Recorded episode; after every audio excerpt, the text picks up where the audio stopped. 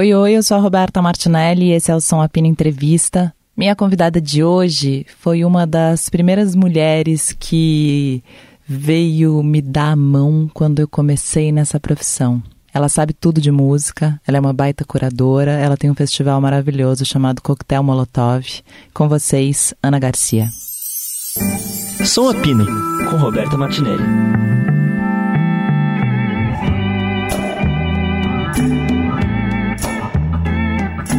Então vamos começar. Valendo.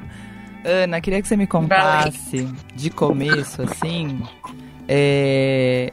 Eu nunca soube, eu acho. Você tem família musical já, né? Você já vem da música desde pequena, mas quando você começou a trabalhar com música?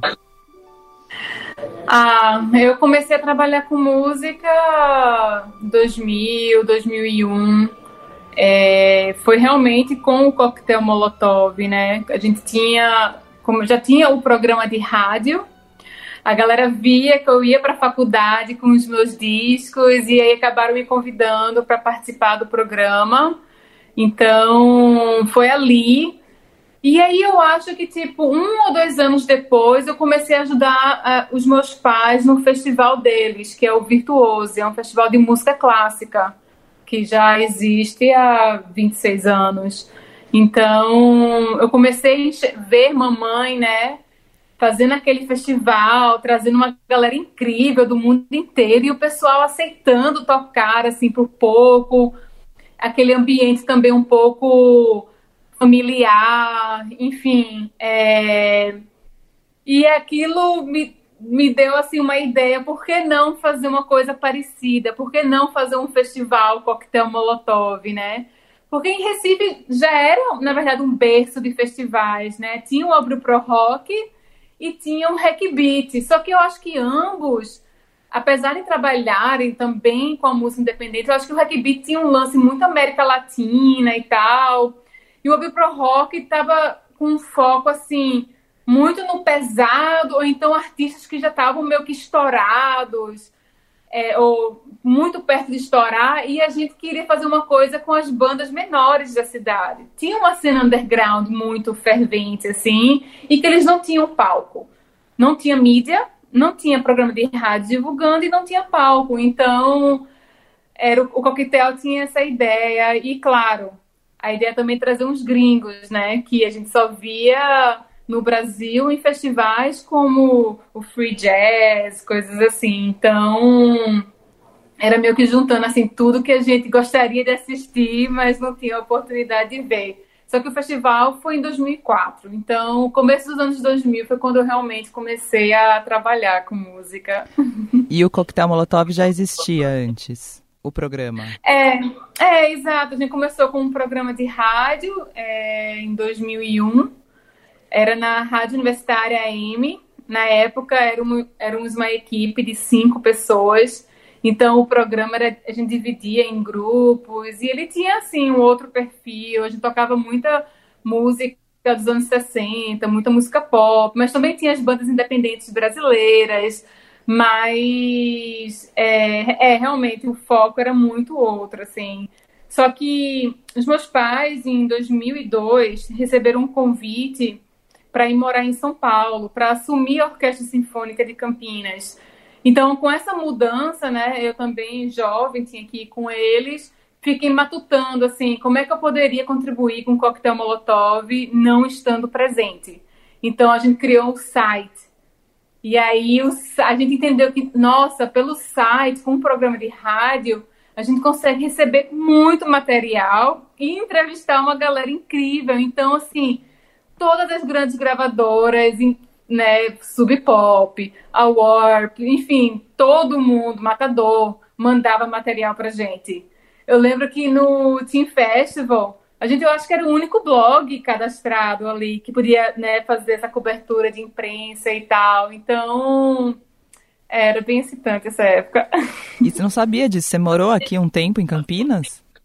Foi, eu fiquei quatro anos em Campinas e, e, tendo contato né, do coquetel, assim. E foi assim, e, foi morando em Campinas que eu fui entender que existia essa cena. Eu nunca vou esquecer de uma matéria na MTV que estava passando os selos da Bizarre.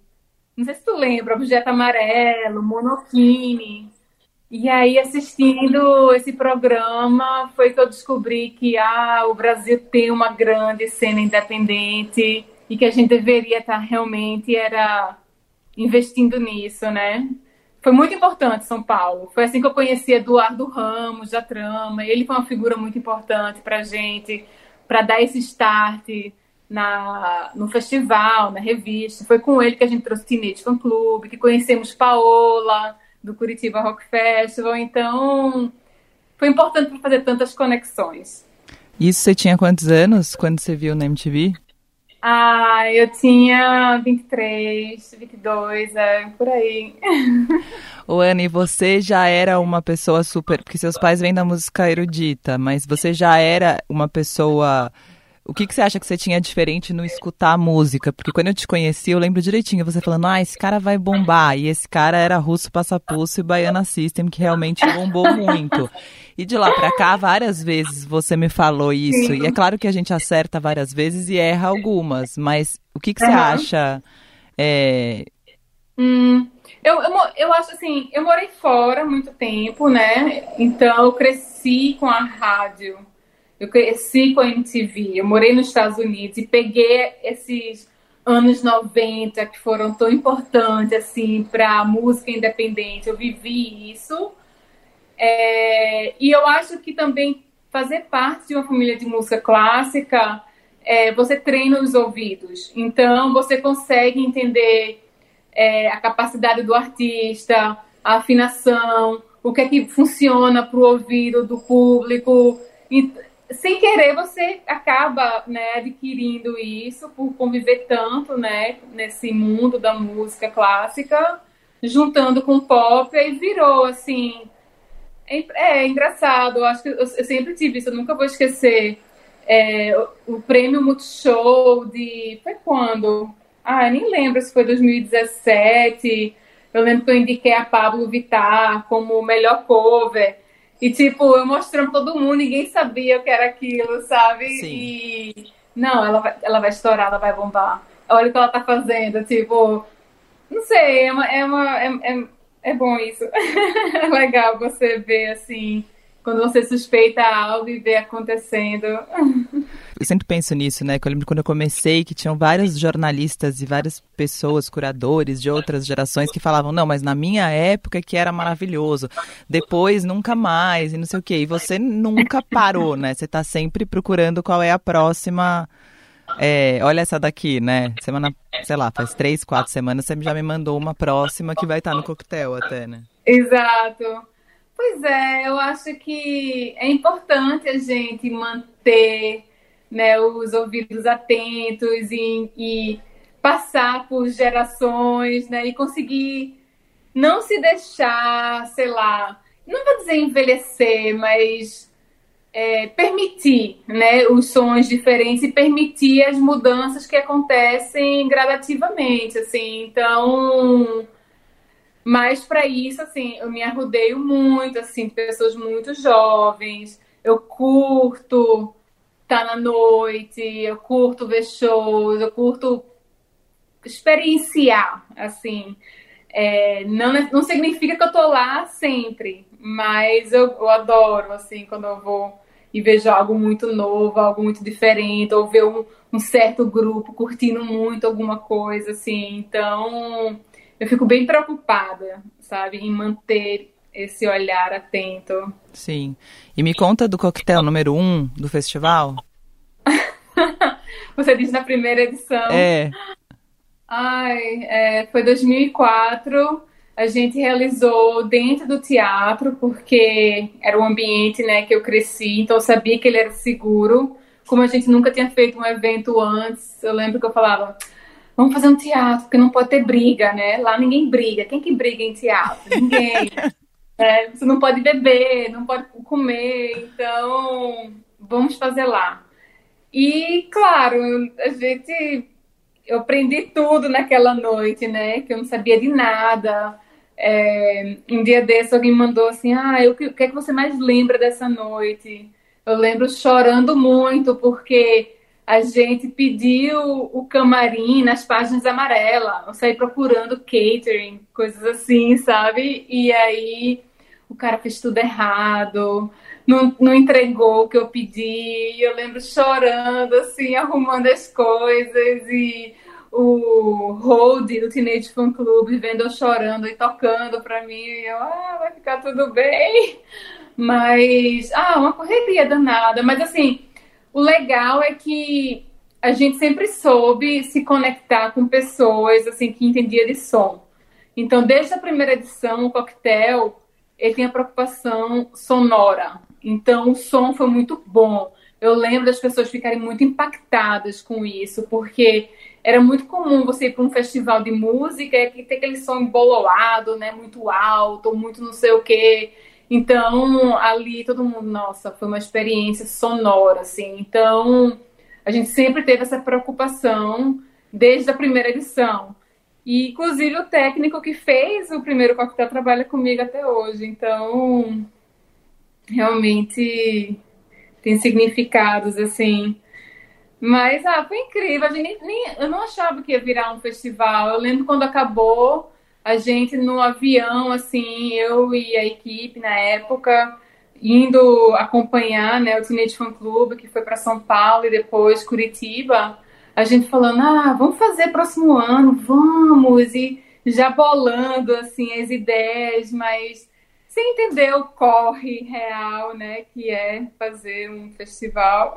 Nossa, e de lá para cá já foram, a gente está em 2020... 19 edições. 19 edições. Sem parar. Sem parar, mesmo na pandemia. Mesmo na pandemia. Na pandemia a gente ficou super ativo, né? Na pandemia a gente teve algumas edições. Surgiu o projeto Coquetel Molotov XE, que foi um festival imersivo. Depois foi um festival em formato de revista. O Coquetel Molotov mesmo, é a sua 17ª edição, foi uma série, né? Televisiva. E aí teve também a Coquetel Molotov pelo Jardim, teve o de Minas também, tudo digital. É, foi, foi uma época interessante porque foi um desafio para gente. E, é, é, e eu, ah, eu funciono muito bem quando, quando eu sei assim, o orçamento que a gente tem e como fazer algo criativo dentro disso, sabe? E essa edição tem sido, a edição, nessa né, 19 edição, tem sido um, um, um, outro tipo de desafio, porque a gente até hoje não, entende, não sabe se um ou outro patrocínio vai entrar, mas a gente tem que realizar. Então pode ser que eu tenha uma dívida gigantesca, como pode ser que eu consiga quitar, sabe, os custos. Então é um outro tipo de estresse, assim, fazia anos que a gente não passava e esse ano, apesar de ser o ano da volta, tem sido bem complicado. E acho que isso é muito reflexo de tudo que a gente tem passado, né? E tudo que aconteceu com a cultura nesse país durante esse tempo. Com certeza, claro. Não, com certeza, mas assim, ainda mais sendo um festival no Nordeste, onde as marcas já antes tinha essa dificuldade de chegar, imagina agora, né? E logística aumentou muito, mão de obra aumentou muito, os cachês. Todos os produtores estão falando a mesma coisa, assim, na verdade. Mesmo a galera do Sul fala que está muito imprevisível, está muito difícil. É, eu já conheci produtores que falaram: vou parar até o mercado se estabilizar que faz sentido também. É, tá é arriscado também, porque vamos ver quando é que estabiliza, mas, mas faz sentido tudo. É, exato. Ô, Ana, e eu fiquei pensando, né? Hoje eu vejo em São Paulo muito acontecendo festivais nos formatos que a gente estava acostumado a ver pelo país inteiro, mas acho que muitos deles é, inspirados em vocês, né? Sim. Até me chamaram em um para fazer parte ali do pensamento e mostrava vocês, assim, a gente tem esse festival, tem esse, tem esse, mas mostram sempre vocês como exemplo. É foda isso. Se eu ganhasse um real para cada vez que isso acontecesse, sabe? Ou então quando eu vou para, sei lá, vou pro Rock in Rio, o Rio to Sea, todo mundo, ah, Ana do Coquetel Molotov, nossa, esse festival é incrível, não sei o quê, tarará. Mas então por que ser tão incrível? Por que é tão difícil fazer acontecer, né? Por que as pessoas não apostam? Eu acho que no fim é, existe uma discriminação dos, nos festivais de fomento, sabe? A galera no fim tá querendo ver os headliners, tá querendo ver quem compra ingresso. Talvez eles não queiram ver tanta trans no festival, sabe assim? Então, você fica. A gente é usado como exemplo em todo, tudo, mas na hora do aporte, por algum motivo empaca, assim. E eu acho que tem a ver muito com isso, assim. A galera acha o discurso lindo, mas não, não paga. Discurso, sabe? É. É, porque o que querem muito, eu vejo, é uma coisa assim, ah, olha isso, que legal, mas vamos fazer então, e aí fazem de uma maneira mais. É, vamos fazer aqui envelopado, vamos fazer aqui um pouquinho mais limpo, sabe? Mais higienizado, Sim. assim, eu acho que tem muito isso. É, e mesmo eu sendo uma mulher branca, cis, classe média, que está à frente, mas aí, quando eu mostro o festival, é, deve, não sei, entra em choque, enfim. Mas é, esse ano eu me questionei muito, assim, vendo tantos festivais surgirem, né? Todos com os mesmos lineups, todos, assim, tão caros e... É lindo, claro, todos lindos, maravilhosos. Claro que eu queria ter um festival assim também. Mas aí eu lembro porque eu tô aqui, porque eu já tô há 20 anos, porque eu, eu, eu na verdade, já, eu já passei por isso milhões de vezes. Quantos festivais eu já vi surgir e morrer, né? Você conta vários, assim. Então, às vezes eu fico assim, não, eu tô, já passei por isso. Não vai durar quatro edições, não vai durar três, cinco edições, sei lá. Então, a gente sabe, assim, por mais que eu me questione, eu sei que no fim o meu papel é outros, né? A gente tem um festival que é de fomento, é um palco para novos artistas. E que se festivais como o nosso, como o do Sol, como o Bananada, como o Cirrasgo não existirem, essa galera não vai ter onde tocar. Recife não tem mais casa de show, não tem mais clube, assim, os festivais são muito importantes para eles. E é muito importante a gente fazer rodadas de negócios, trazer uma galera de fora, o mínimo que for para assistir esses artistas, porque é cada vez mais difícil rodar. E a gente vai passar uns anos ainda, né? Com uma crise financeira. Então, é, Aí me traz conforto, assim, quando eu lembro porque eu tô nessa, sabe? Não, é, mas é isso. Quando me chamaram, me chamaram para uma conversa num festival, num desses, né? E aí eu falei, gente, mas por que que vocês não pagam, então, para esses outros festivais fazerem aqui um pouco de festival, já que vocês têm interesse? Aí não, mas a gente quer fazer... Porque eu, eu me sinto quase um pouco assim, gente, mas calma aí, vocês vão roubar essa ideia e não vão pagar por ela. É um pouco isso. E aí, não é, que, não é, que, existe também ideia que não, não acho que tem propriedade, é bonito também, ah, significa que você está fazendo um belo trabalho, estão imitando, mas ao mesmo tempo você fala, pô, e eu aqui numa batalha. É, não, exato. Ah, mas eu já vivi muito isso, nossa, até aqui na minha própria cidade, assim. É, mas é isso, né? Sobrevive quem tem resiliência, assim, quem tem rede quem tem essa continuidade. Então, eu sempre fico naquela, naquele sentimento, não, próximo ano vai ser diferente. Porque esse ano foi muito incrível. Então, próximo ano eles vão enxergar, vai ser diferente. E é foda porque eu nem sou de ficar me expressando muito, né? Eu não fico nas redes, assim, reclamando. Eu tô sempre, ao contrário, tentando enaltecer o que eu tô fazendo, ou enfim, ou o que o coquetel tá fazendo, né? Mas, e, que, e quem olha de fora deve achar que tá tudo certo.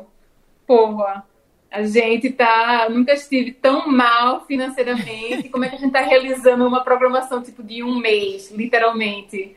Sabe? Então, é difícil, eu entendo. Mas eu, tô, eu, não vou ser essa pessoa, não é da minha personalidade. Apesar de que eu tô aqui agora reclamando, mas. Mas você tá reclamando assim. sorrindo, Ana. é, exato. Com uma voz não, doce. Eu choro. onde eu estava conversando e comecei a falar assim, todos os problemas, eu comecei a chorar. Eu, eu tinha esquecido que eu estava com tantos problemas. Não. Ai, Sabe? Ai, é foda. Sei, mas é isso. Mas é um trabalho de fomento, é um trabalho de construção. Desde que voltou Som a Pina Entrevista, os artistas começaram muito a falar sobre. É, tô sem não tenho, não faço mais sucesso, que rolou aquela até no, no, no Twitter, a Karina falando, será que eu fracassei? Johnny Hooker falando que ia parar. É, começou uma discussão muito grande, acho, em cima disso, e que eu achei um pouco que era reflexo do tempo que a gente estava vivendo, que a gente passou a ver os retornos no celular e não mais na vida. Sim. E aí no celular, né, vira realmente acabou tudo. Quem vira uma lógica de volta, um pouco de gravadora, que quem tem muito consegue coisa, quem não tem tanto não consegue e fica por isso mesmo. Então, acho que rola uma dificuldade, mas é um assunto que virou muito pauta aqui, o, o fracasso e o sucesso como retorno que as pessoas dão. É. E a Anneli e o que, o que é, né, o fracasso, o que é o sucesso? É uma discussão eterna, né? Meu, a maioria sabe que meu marido é Bank, né, do Bugarins, e que é uma banda que não é exatamente a banda das redes sociais, né, mas quando faz show consegue, né, esgotar, lotar casas, mas não conseguem ser influencer, né? não conseguem ganhar um outro tipo de dinheiro que muitos artistas hoje dependem, né? Então é uma, é uma discussão eterna assim em casa sobre isso. Até a gente começa a questionar, será que a gente não deveria virar um casal, então influencer, e fazer isso e aquilo? Aí eu, ai, que preguiça, não, por favor. É, ai, é muito louco, é uma é uma discussão realmente é muito doido. Tem uma artista que vai participar do nosso pitch em Bela Maria, né? Ela tem uma voz incrível. Eu não a conhecia, ela é recifense. Sem motivo pra ficar, cansei de esperar. Mas se tu bater na porta, eu abro sem pensar. Tu me vê voltar demais e não se esforça pra ser meu. Eu fiz que nem seu Jorge, agora quem não quer sou eu. Yeah. Eu tava num beco escuro, meio em cima do muro. Parei pra contar mago e percebi que tô no lucro. Eu consigo me ver de longe, não te vejo no meu front. O coração de elástico não tem nada que me desmonte. Eu entrei no Instagram dela, ela tem mais de um milhão de seguidores. Eu, como assim? E, tipo, os vídeos dela são incríveis, super produzidos e. Mas como, sabe? Como é que eu não conheço? Não. E ela é foda, assim. E ela, mas é um outro nicho, um outro público. Então, realmente, assim. E as bolhas também, né? A gente sempre tem um brega dentro do festival. Mas a gente sabe que provavelmente a galera das redes deles não é uma galera que iria pro coquetel normalmente, né? Então, quando a gente traz o brega para dentro, é sempre por porque a gente entende que é um outro público que vai consumir aquilo conhecer, é uma novidade, sabe? Porque o dele, o, o deles já está assistindo em outros lugares, enfim, não ali dentro do nosso festival. Eles não precisam da gente, né? É, é interessante. E tem, um é lance, e tem um lance de circulação que eu acho muito louco também, que é muitos artistas é, pelo menos de São Paulo, que é onde eu moro, lançam um disco, fazem show, mas não conseguem circular porque não tem dinheiro e que graças aos festivais conseguem chegar em outros estados que não chegariam e ainda com muita dificuldade, né? Ainda vão em versões pockets, vão menor do que isso. Mas o festival também tem esse lance de circulação de bandas, pelo menos daqui de São Paulo. Super! É uma agora mesmo, na época do coquetel, tem o do sol, tem o Se Rasgam, então várias bandas vão pro Se Rasgam, desce pro Coquetel, que vai pro Do Sol. Então é muito comum, assim, de você ver nossos lineups e ter, tipo, três nomes, quatro nomes que estão ali porque consegue fazer turnê.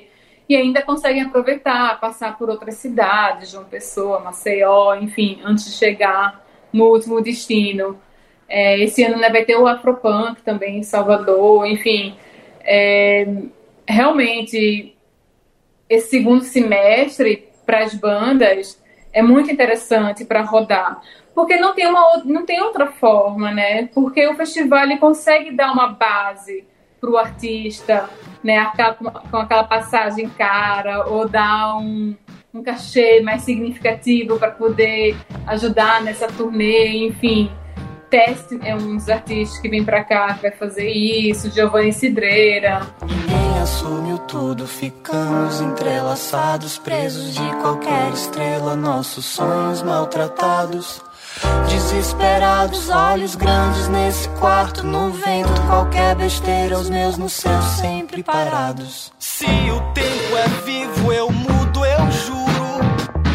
Ninguém mais vai te ver triste. A palavra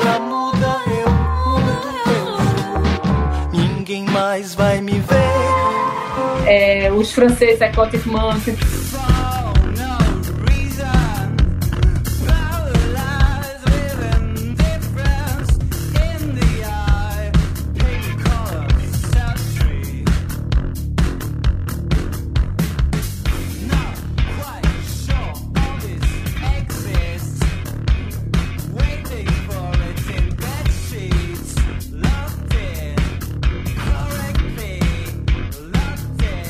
alguns artistas que já estão com esse planejamento, mas sem isso.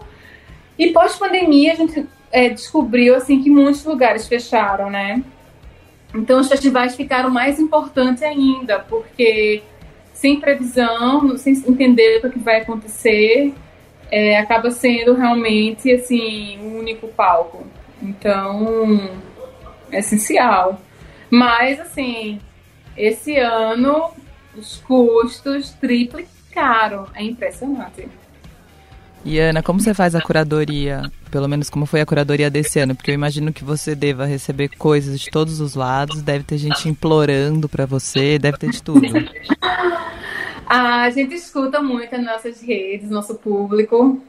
Então eu lembro assim, o ano mal começou, a galera tava bem forte. Fora Matos, querendo fora Matos, sabe? É, acho que Dom L também foi um artista desse, assim, que o público pediu muito, então a gente escuta muito o que a galera tá pedindo nas redes sociais, é, assistimos muitos shows, recebemos material, desejos antigos, lançamentos, artistas que nunca vieram para a cidade, é, encontros. Esse ano eu chamei também é, Libra para fazer uma curadoria é, do palco eletrônico. Depois que eu fui pro Primavera Sound, pro Boiler Room, eu, eu, saí de lá assim, ah, a gente tem que ter isso no coquetel, é muito legal você estar tá ali tão perto do DJ, né, do artista e poder curtir assim quase junto, sabe? É, e a gente já vinha investindo na música eletrônica já fazia uns anos, então tá muito legal poder ter um palco só de música eletrônica e com esses encontros assim bem inéditos. É, é, o show que eu vi lá de MC Carol, a gente também vai fazer aqui no Coquetel. A mulher do Borogodó me pediu em casamento, mas eu não entendo. Eu sou piranha,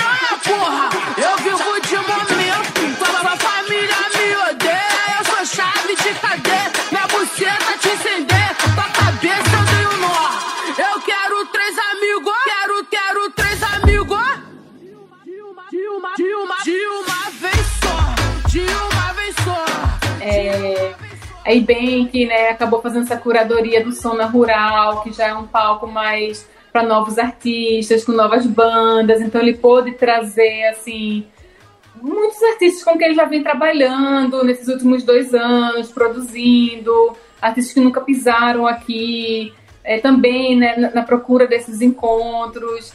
E surgiram umas surpresas muito legais, assim, tipo, a gente passou a assistir muito Supla, as entrevistas com ele e o Instagram dele, assim, a gente eu lembro várias vezes, assim, triste na pandemia, aí eu entrava no Instagram de Supla e começava a rir, assim, histericamente. E quando a gente conversou com o Letrux para ela vir tocar no festival, e pensando na possibilidade de ter uma convidada, enfim, fazer uma coisa diferente, ela, ai, ia ser tão legal fazer com Supla, e a gente, nossa! A gente supla. Caminhava eu sozinho, à noite olhando para o chão. De repente eu vi uma figura que de longe tocou meu coração. Parecia tudo tão irreal, aquela luz azul e era pinhal. Enquanto eu caminhava, ela desapareceu. Foi num piscar de olhos, não sei como aconteceu. Imediatamente eu comecei a procurar aquela garota, eu preciso encontrar. Mas essa cidade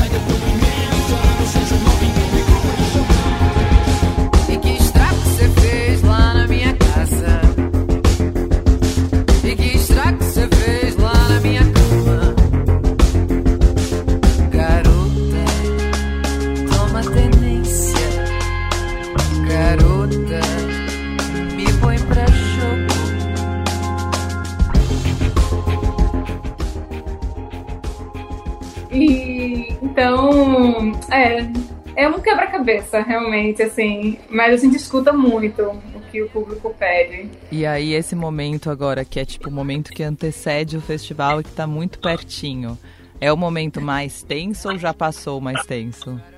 Ahn, eu acho que até a semana passada tava muito tenso. Agora é muito assim. É muita demanda, coisas que tem que ser, cumprir assim rápido e resolver e responder. É, e aí eu, eu, eu sempre me sinto um pouco mais relaxada, assim, né, numa, numa semana antes do festival, porque são mais.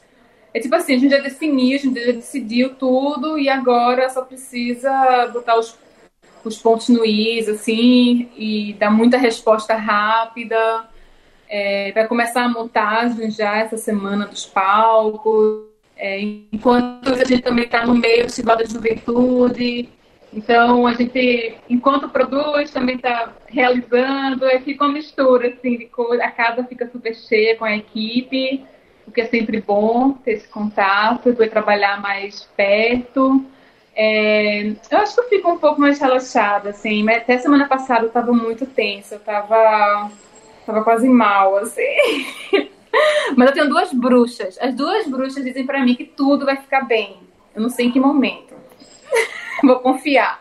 Mas tem uma coisa que a, a experiência dá, de alguma maneira, é que, o que o, eu sempre penso nisso, né? O que, que pode acontecer de tão ruim que a gente não consiga resolver, sabe? Aí eu fico, ah, não tem nada que possa ser tão ruim que não dê pra resolver. A gente vai resolver. O que tinha de ruim a gente É. resolveu agora no Brasil. É, não, com certeza. Mas eu não sei se você teve é, essa, esse ponto de vista, assim, mas todos os festivais que eu vi rolar logo depois dessa volta, todos com muitos problemas, assim, de logística, de produção. Eu fiquei até pensando, nossa, será que a galera meio que amadorizou, né? Porque ficou dois anos parados sem fazer coisas maiores e tal. Então, a gente está até combinando um grande encontro com a equipe toda para realmente todo mundo assim se conhecer e estar alinhado e afinado para evitar pequenos probleminhas que podem acontecer. Mas o- o- em geral, todos os festivais estão assim, ah, essa foi a nossa pior edição, mas claro, coisas que só produtores É, eu acho que é enxergam. total a visão de vocês, porque eu acho que para as pessoas que estão assistindo, estão sendo os melhores festivais. É, a experiência é, é. da Catarse entalada há tantos anos tá muito louco. É, não, total. Eu acho que essa energia é o que vai realmente cativar ali no dia, né? É, poder estar num festival desse porte novamente. E apesar da gente ter tido outros festivais na cidade, assim, o coquetel único que você tem tantos gêneros musicais, sabe, ao mesmo tempo e tantos palcos, então você poder transitar e ter uma, uma vivência ali naquele ambiente por mais de 12 horas, então acho que vai ser, vai ser especial. E aquele vídeo que vocês fizeram de apresentação maravilhoso. Lindo, né? E aquilo, a gente decidiu aquilo dois dias antes, porque eu, é como eu falei, né? Eu me questionei muito esse ano. Eu estava muito angustiada com a programação, porque sei, até o dia, até sair aquele vídeo, eu tava assim, eu não tô satisfeita, eu só fazia chorar e ai, eu tô, errei, errei a mão, eu não posso mais ser curadora, sabe? Eu tava muito assim, desesperada. E quando eu vi aquilo ali, assim, que me fez relembrar de tudo, assim, é isso, pô, a gente faz arte, a gente é underground, a gente. É isso, vamos relembrar, apesar de eu estar mais velha hoje, a gente ainda é DIY, né? Então, essa energia a gente precisa continuar tendo e repassar em tudo que a gente faz. Então, eu fiquei bem emocionada com aquele vídeo, assim. Eu achei que ele trouxe. Não sei, eu não sei se eu faço isso comigo mesma, né? Se, se as pessoas têm uma expectativa, porque é isso, o público não sei até que ponto eles entendem, né? O que a gente está criando, o que a gente está fazendo, ou se eles ficam só comparando com o que está rolando, né? Aqui em outras cidades. Então cria uma certa expectativa. Porra, eu negociei arca por oito meses e chegou um ponto que tipo, ficou inviável. Eles aceitaram uma, uma condição e só foi aumentando, aumentando, aumentando. Quando eu vi, tava quase o preço do meu, do meu evento, assim. Então e claro, o público não sabe, não entende, né? Os cachês, quanto os gringos cobram, né? Quanto está o dólar, enfim. Então eu fico sempre querendo superar essa expectativa que no fim, não sei, de repente sou eu que crio em mim mesmo, assim. É, eu acho que tem um lance, é isso, a gente acha que com o tempo as coisas vão ficando mais fácil, depois de um certo reconhecimento, depois de tanto trabalho. E a real é que o caminho escolhido é um caminho muito, muito difícil. E ele vai continuar é. sendo, né? Você abre caminho há muito tempo e continua abrindo. Continuar abrindo caminho sempre vai ser difícil. É isso. É, eu tenho um irmão que ele é investidor lá nos Estados Unidos, né? Então Imagina, o trabalho dele é super estressante, né? Ainda mais agora, com a queda do mercado. Mas ele fala assim, Aninha, o seu trabalho é muito mais difícil que o meu. Mas tem uma coisa que eu não tenho. Eu odeio o meu trabalho. Eu gosto dele porque ele me permite ter coisas que eu gosto. Férias, uma casa, um carro. Mas você ama o seu trabalho, sabe? Tipo, isso é, eu realmente eu amo fazer o que faço. É. Muito agradecida com isso. É isso. Obrigada, Ana, pela entrevista, por tudo e a gente se encontra aí.